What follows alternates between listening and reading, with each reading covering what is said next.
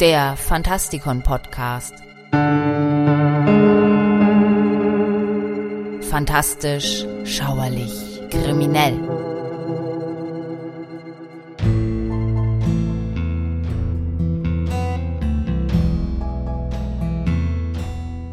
Hallo Freunde draußen an den Radiogeräten und willkommen zu einer weiteren Sendung hier im Fantastikon Podcast. Mein Name ist Michael Percampus und heute geht es um das Ouija, das Hexenbrett.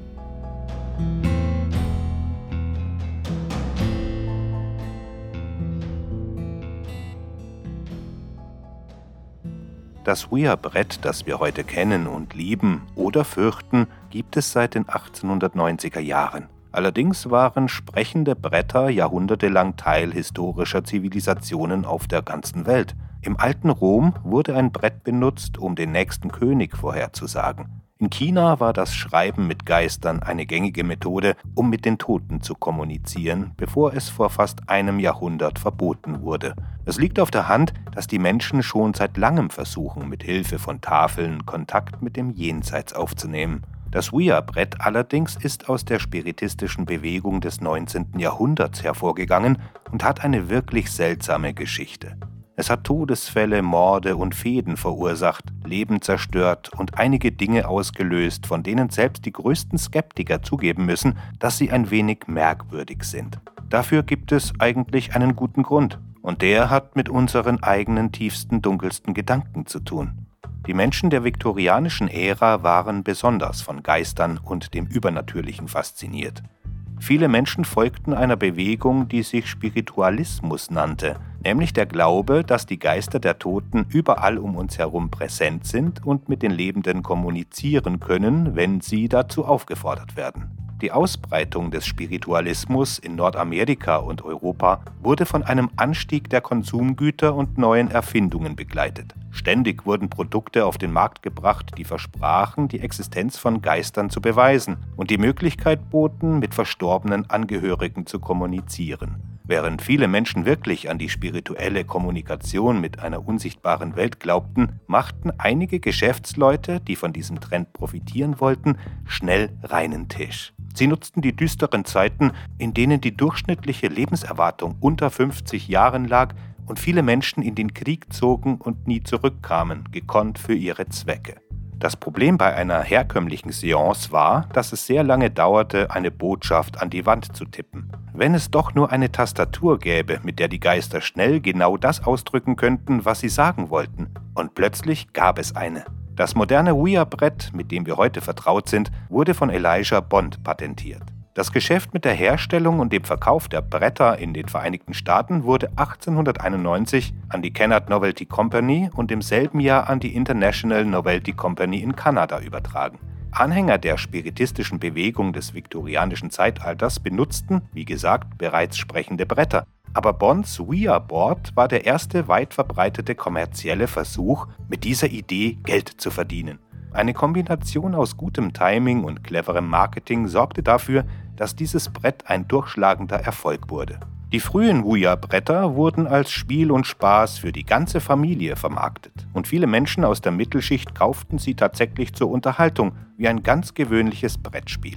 Die Verbindung zum Spiritismus und die Möglichkeit, mit den Toten zu kommunizieren, zogen jedoch eine andere Art von Kunden an. Spiritualisten aller Art waren von dem neuen Produkt fasziniert und fragten sich, ob es ihnen dabei helfen könnte, mit dem Jenseits zu kommunizieren. Für die Kennard Novelty Company, die das Brett herstellte, spielte es keine Rolle, warum die Leute ihr Spiel kauften. Es fand reißenden Absatz und machte sie reich. Jahrzehnte nach seiner Erfindung erreichte die Popularität des Ouija-Bretts ihren Höhepunkt. In den 1920er Jahren, nach den Verwüstungen des Ersten Weltkriegs, erlebte der Spiritismus einen erneuten Aufschwung. Nach dem Verlust so vieler geliebter Menschen in diesem Konflikt und angesichts einer sich verändernden Welt nach den fürchterlichsten Jahren der Geschichte suchten die Menschen nach Orientierung. Und es waren nicht nur die einfachsten Leute, sondern auch Prominente und Politiker wandten sich auf der Suche nach Antworten an die Geisterwelt. Neben sprechenden Brettern interessierte man sich auch wieder für Seancen und Medien. Selbst der damalige kanadische Premierminister William Lyon Mackenzie King beteiligte sich aktiv am Spiritualismus, um mit verstorbenen Angehörigen und Mentoren in Kontakt zu treten. Kurz nachdem er miterlebt hatte, wie seine Erfindung zu neuen Höhenflügen ansetzte, verstarb Elijah Bond. In seinem Nachruf wurde seine ikonische Erfindung allerdings nicht erwähnt. Stattdessen konzentrierte man sich auf die Familienmitglieder und die juristische Karriere, die er hinter sich ließ. Bis zum Jahr 1973 erfreute sich das Ouija-Brett schwankender Beliebtheit. Doch mit der Veröffentlichung eines der beliebtesten und bis heute besten Horrorfilme kam der Verkauf fast vollständig zum Erliegen. Es handelte sich um Der Exorzist. Zur dämonischen Besessenheit und den Film gibt es bereits eine Sendung hier im Fantastikon Podcast.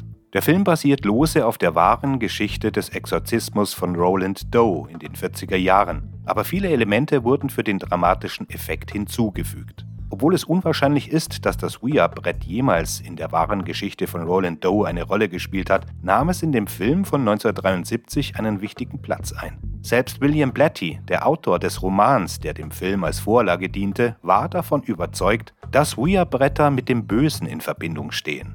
Durch die Hauptfigur Reagan, die angeblich von Pazuzu besessen wurde, weil sie mit dem Ouija-Brett spielte, änderte sich die Wahrnehmung des einfachen Gesellschaftsspiels in der Öffentlichkeit für immer. Schon bald wurden Ouija-Bretter und viele andere Praktiken des Spiritismus von einer Massenpanik erfasst. Die Menschen hatten plötzlich Angst vor dem geliebten Spiel und fast über Nacht wurde es mit Satan in Verbindung gebracht. In den 1970er und 1980er Jahren überschwemmten weitere Bücher und Filme den Markt, die vor den Gefahren des Ouija-Bretts warnten und die neuen Ängste vor der Kontaktaufnahme mit bösen Geistern aufgriffen. Ein Jahrzehnt nach der Veröffentlichung des Exorzisten gipfelte diese allgegenwärtige Angst vor Spiritismus und Praktiken, die mit der Kontaktaufnahme mit den Toten in Verbindung gebracht wurden, schließlich in der weit verbreiteten Befürchtung, dass Teufelsanbeter überall schreckliche Rituale durchführten. Nachdem Spiritismus mit der Kontaktaufnahme mit dem Teufel in Verbindung gebracht wurde, war der Ruf des Ouija-Bretts für immer mit dem Bösen verbunden. Trotz seiner ungerechtfertigten negativen Publicity in den letzten Jahrzehnten des 20. Jahrhunderts wird das Ouija-Brett wiederentdeckt und einige Menschen fühlen sich wieder wohler mit seiner Präsenz. Sein Auftauchen in beliebten Fernsehsendungen und Filmen, nicht als Gegenstand, mit dem man das Böse beschwören kann, sondern als faszinierendes Spiel, das man mit Freunden spielen kann, hat dazu beigetragen, einige Schäden zu beheben. Es gibt sogar Wettbewerbe darum, wer das größte Ouija-Brett hat. Doch auch wenn das Ouija-Brett immer beliebter wird, weigern sich immer noch viele Menschen, mit ihm in einem Raum zu sein. Teil des Wiederauflebens des Ouija-Bretts ist ein neuer Grabstein auf einem Friedhof in Baltimore. Jahrelang war das Grab von Elijah Bond unmarkiert und fast für die Geschichte verloren. Eine engagierte Gruppe von Liebhabern paranormaler Phänomene, Friedhofsmitarbeitern und Freiwilligen fand schließlich das Grab und sorgte für einen Grabstein zum Gedenken an den Erfinder. Natürlich hat der Grabstein die Form eines Ouija-Bretts. Danke fürs Zuhören.